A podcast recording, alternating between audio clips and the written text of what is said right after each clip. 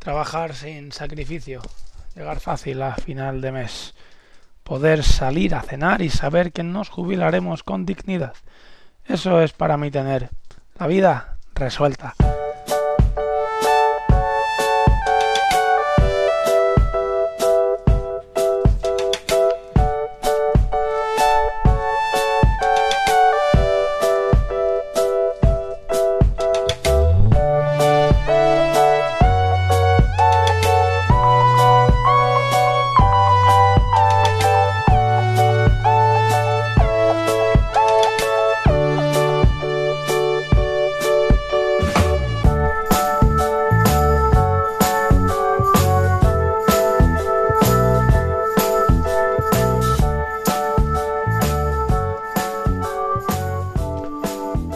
Buenos días y buena hora, bienvenidos una semana más, un lunes más a la vida resuelta, bienvenidos una semana más a mirar qué hacemos con el dinero, cómo lo gestionamos, hacia dónde tiramos y qué hacemos sobre todo para, pues eso, eh, llegar fácil a final de mes, tener una vida más o menos digna y sobre todo pensar en el futuro y saber que nos jubilaremos con dignidad, o sea que podemos llevar a los nietos a Euro Disney y nos podremos ir de vacaciones de tanto en cuanto y si al final jubilación viene de júbilo, pues eh, que la disfrutemos de arriba abajo y que no seamos esclavos de, bueno, de tener que esperar a ver qué hace el Estado con nosotros para ver si tenemos o no tenemos pues esa capacidad de poder ir un día a un restaurante o de disfrutar la vida.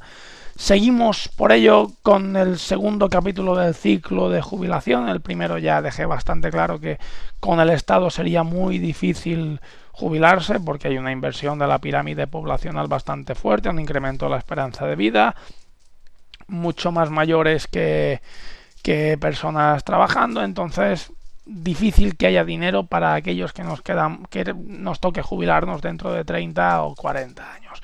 Por ello, sin que esta gente pues haga nada con nuestras vidas, vayamos nosotros a luchar por nosotros mismos.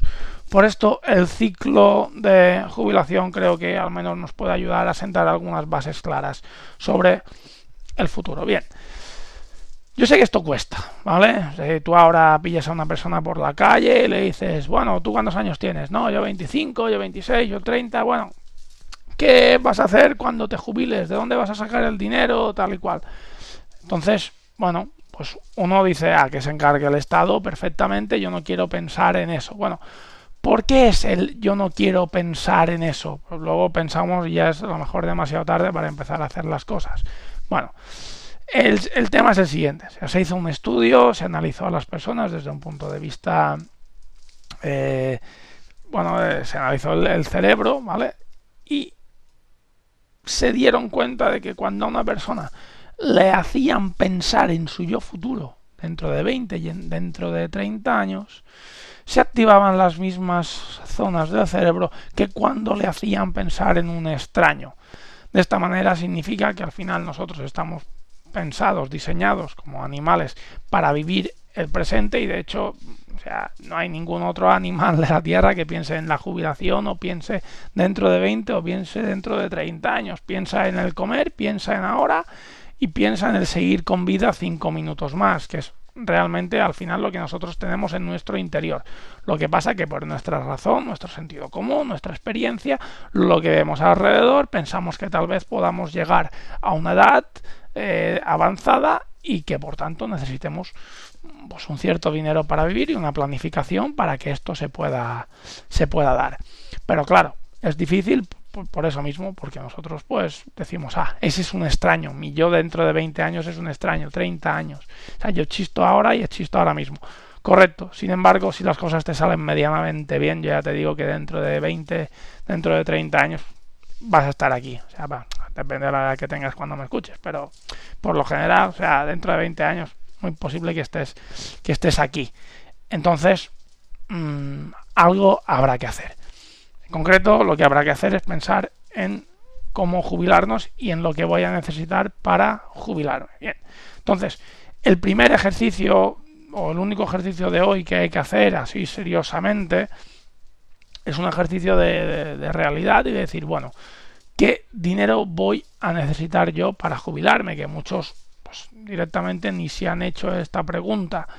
Pero claro, la pregunta es interesante, porque hay que pensar qué nivel de vida vas a querer tener tú y cuánto dinero vas, cuántos años más o menos vamos a vivir más y qué, y qué dinero vamos a tener que utilizar para poder mantener ese nivel de vida durante los años que nosotros vayamos a vivir. Entonces, para hacer todo este cálculo, lo primero de todo que hay que analizar es un poco mm, el consumo. Bueno, ¿qué va a pasar dentro de 20, dentro de 30 años? Ahora mismo, si tú analizas el consumo familiar medio de una familia en España, es de 28.000 euros. Claro, estos son eh, una familia con, con un padre, una madre y 1,2 hijos. Es lo que hay un poco, ¿vale? De media familia son 28.000 euros. ¿Qué pasa? Eh, cuando tú te jubiles, bueno, pues vas a analizar tu perfil. ¿Cómo analizamos ese perfil? Bueno, eh, ¿me va a jubilar yo solo y voy a tener que solamente llevar mis gastos o voy a tener que mantener a lo mejor a una pareja o la pareja me va a ayudar a mí o los dos vamos a sumar en ello? voy a tener que tener hijos que mantener, a lo mejor algunos en la universidad, si he sido padre o madre tarde y que aún les tendré que ayudar en sus estudios y en sus primeras etapas de, su vida independiente. Eh, cambio del patrón de consumo, evidentemente, porque lo que tú ahora crees que te vas a gastar no, no, no va a ser así ahora que te gusta, bueno, nos vamos de viaje, ah, vale, perfecto, mochila, eh, a caminar, si tengo que dormir en un albergue con un colchón más duro que una piedra, pues duermo en un albergue. Eh, si hay que dormir o pasar una noche en una estación de tren, pues pasamos la noche en una estación de tren. O sea, no, no hay problema. ¿Qué pasa? Hombre, dentro de 30 años puede ser que nos guste viajar igualmente o más, pero ya no vamos a estar para según qué nos va a gustar dormir en un hotel, nos va a gustar dormir en una cama buena y en lugar de eh, caminar pues 30 kilómetros cada día eh, y corrernos y recorrernos la ciudad a pie de arriba abajo, que es como se disfrutan las ciudades auténticamente, pues vas a preferir subirte en un bus turístico. Eh, esto puede ser que pase.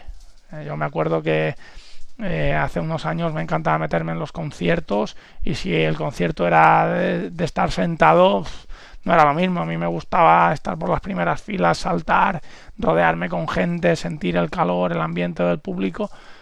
Ahora mismo que me gusta, bueno, pues me gusta eh, ir a cenar antes del concierto, llegar cinco minutos antes y sentarme en la butaca y disfrutarlo. Son nunca pensé que llegaría ese momento eh, y si me lo hubieran dicho, hubiera dicho que va. Pero sin embargo ha llegado ese momento. Pues si ha llegado este momento, significa que en la jubilación, pues al final creo que me va a pasar exactamente lo mismo que a todos. Aunque con una pequeña, pequeña diferencia, no. O sea, pero con una pequeña idea con la que yo me quiero jubilar.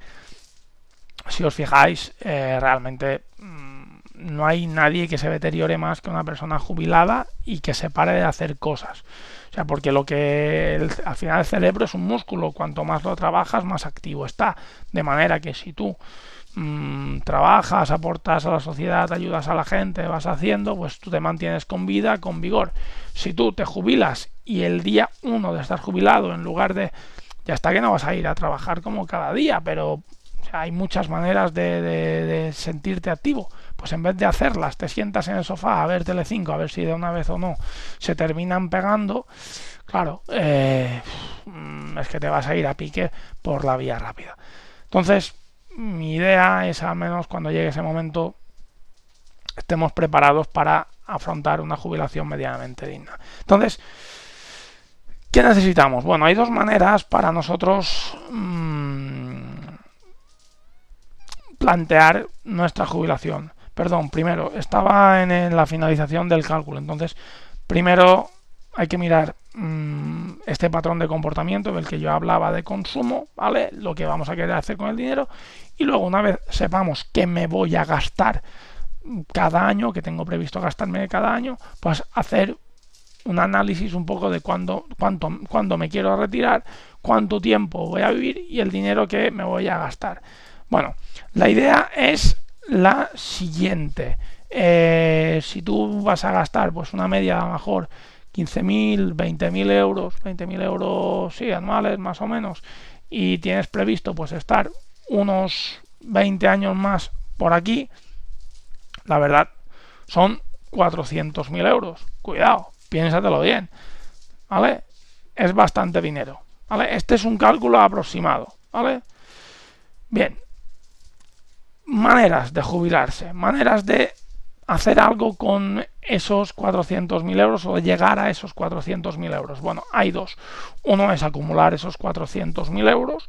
La otra es montar un sistema que tú te vaya pagando mes a mes y te vaya generando ingresos de forma pasiva. Veamos cada uno de los casos. El tema de nosotros acumular capital a través del ahorro y a través de eh, la capitalización de ese ahorro, es decir, meterlo en algún tipo de, producto para que nos vaya generando un interés. Bueno, la parte positiva de esto es que no vas a tener que preocuparte entre cobrar o, mm, no cobrar, porque si tú armas un sistema, por ejemplo, con un inmueble y tal, pues van a pagar o no van a pagar. Bueno, si tú acumulas todo el capital, simplemente tendrás que ir a buscar al banco y pues está muy bien, tienes el dinero y, listos. Ahora bien, corres mmm, un riesgo principal y es que se termine el dinero, porque si tú, pues por suerte, estás bien y tienes salud y se te va incrementando tu esperanza de vida y vas viviendo, puede ser que un día, si tú lo haces por capital acumulado, mmm, termines con problemas. Entonces, cuidado con eso. Aparte tiene un segundo inconveniente y es que para, para para poderlo llevar bien, te tienes que jubilar bastante tarde. Porque claro, tiene dos implicaciones. La primera es que necesitas tiempo para generar ese dinero. Entonces, si te retiras joven, el dinero para capitalizarse y tú para ahorrarlo no te va a bastar lo suficiente. Y aparte de ello, la segunda implicación es que además vas a vivir más tiempo. O sea, si tú te jubilas, dices, no, yo me voy a jubilar con capital acumulado a los 50 mm, años. Bueno, piensa que habrás tenido poco tiempo o no mucho tiempo para acumular todo ese capital y que además a los 50 años eres muy joven y que por tanto pues vas a necesitar mucho dinero. Entonces el dinero que hayas acumulado lo tendrás que repartir en, en muchos años. De manera que sí, vas a vivir más, pero vas a vivir peor, por decirlo de alguna manera. Cambio, la otra opción sería decir, bueno, voy a acumular hasta el tiempo máximo, no sé, hasta la que quieras, 65, 66, 67 años, y luego los años que me queden, pues me voy a ir gastando ese dinero. Bueno, vas a estar menos tiempo jubilado, pero eh, vas a vivir mejor. Bueno, son maneras de, son maneras de entenderlo. Esta es una vía, que es acumular capital. La segunda vía es a través de montar un sistema que nos dé ingresos pasivos. ¿Cómo podemos nosotros montar un sistema de ingresos pasivos? Bueno, hay cuatro principalmente áreas en las cuales nosotros nos podemos aferrar. Tenemos la área de la propiedad inmobiliaria, es decir, montar eh, pues una serie de inmuebles y que nosotros los alquilemos, por ejemplo, nos vayan dando unos rendimientos. Esa es una manera de entenderlo, la propiedad inmobiliaria. La segunda es la propiedad intelectual, es decir, que nosotros recibamos derechos por haber escrito un libro, por haber eh, escrito una, un álbum, una canción, eh, bueno, alguno de estos puntos, algún producto de estos que funcione con derechos de autor y que la gente vaya consumiendo y que por tanto nos vayan pagando royalties eh, regularmente. Lo tercero que tenemos son productos financieros, es decir, apostar por algún tipo de productos que te vayan dando una rentabilidad, como una renta vitalicia, a lo mejor algo así, luego nos vayan liquidando poco a poco. Y finalmente nos quedaría pues las empresas, que es una manera bastante fuerte y bueno, pues tú puedes haber montado una empresa, venderla o tú puedes ser el propietario de una empresa que trabaja en otros y que te vayan pagando los dividendos o puedes haber invertido en bolsa y que te vayan pagando dividendos. Tenemos que ser capaces de montar nuestro sistema si nos queremos jubilar de esta manera a través de estas cuatro vías y arreglarlo de alguna manera para que nosotros eh, al final cuando nos jubilemos podamos ir cobrando. Esto tiene una ventaja y es que el dinero en cierta manera no se te va a terminar nunca, porque si tú tienes capital acumulado, pues lo vas gastando, lo vas gastando, lo vas gastando, llegará un punto que te vas a quedar sin. En cambio, un inmueble siempre lo tendrás ahí generándote ingresos y tiene esa parte positiva. Entonces, bueno, primero de todo, calcula cuánto te quieres gastar tú, eh, perdón, cuánto dinero vas a necesitar tú para jubilarte y segundo de todo, pues intenta establecer o bien una acumulación de capital eh, suficiente para hacerlo o bien un sistema que te vaya aportando ingresos de manera recurrente. No os preocupéis que tenemos mucho tiempo por delante para hablar de todo ello en este podcast. Aún así, quedaros ahora mismo con una idea clara y me gustaría que la hicierais hoy. Y es pensar, uno, ¿cuál creéis que va a ser vuestro patrón de comportamiento o el tipo de persona que va a ser cuando vosotros os jubiléis y que os vais a gastar? Y dos, ¿qué dinero necesitará tener acumulado esa persona para vivir? Porque haciendo este cálculo yo creo que os van a cambiar bastante las cosas y el chip de me da pereza ahorrar, el chip de me da eh, bueno, eh, como ahora mismo no es el momento para hacer eh, un buen ahorro porque me tengo que gastar en tal, no es el momento de formarme en inversiones o no es el momento de formarme en finanzas personales, se os va a ir completamente porque vais a decir necesito a lo mejor 300 o 400 mil euros y mm, no va a ser fácil. Pero ya os digo, si hay que elegir un momento para empezar, que sea ahora porque aquí en la vida resuelta no somos responsables de las caras que tenemos, pero sí de las caras que ponemos. Hasta ahora el programa de hoy nos queda toda una semanita por delante para disfrutarla, para vivirla. Así que recibid un abrazo súper fuerte y nos vemos mañana martes.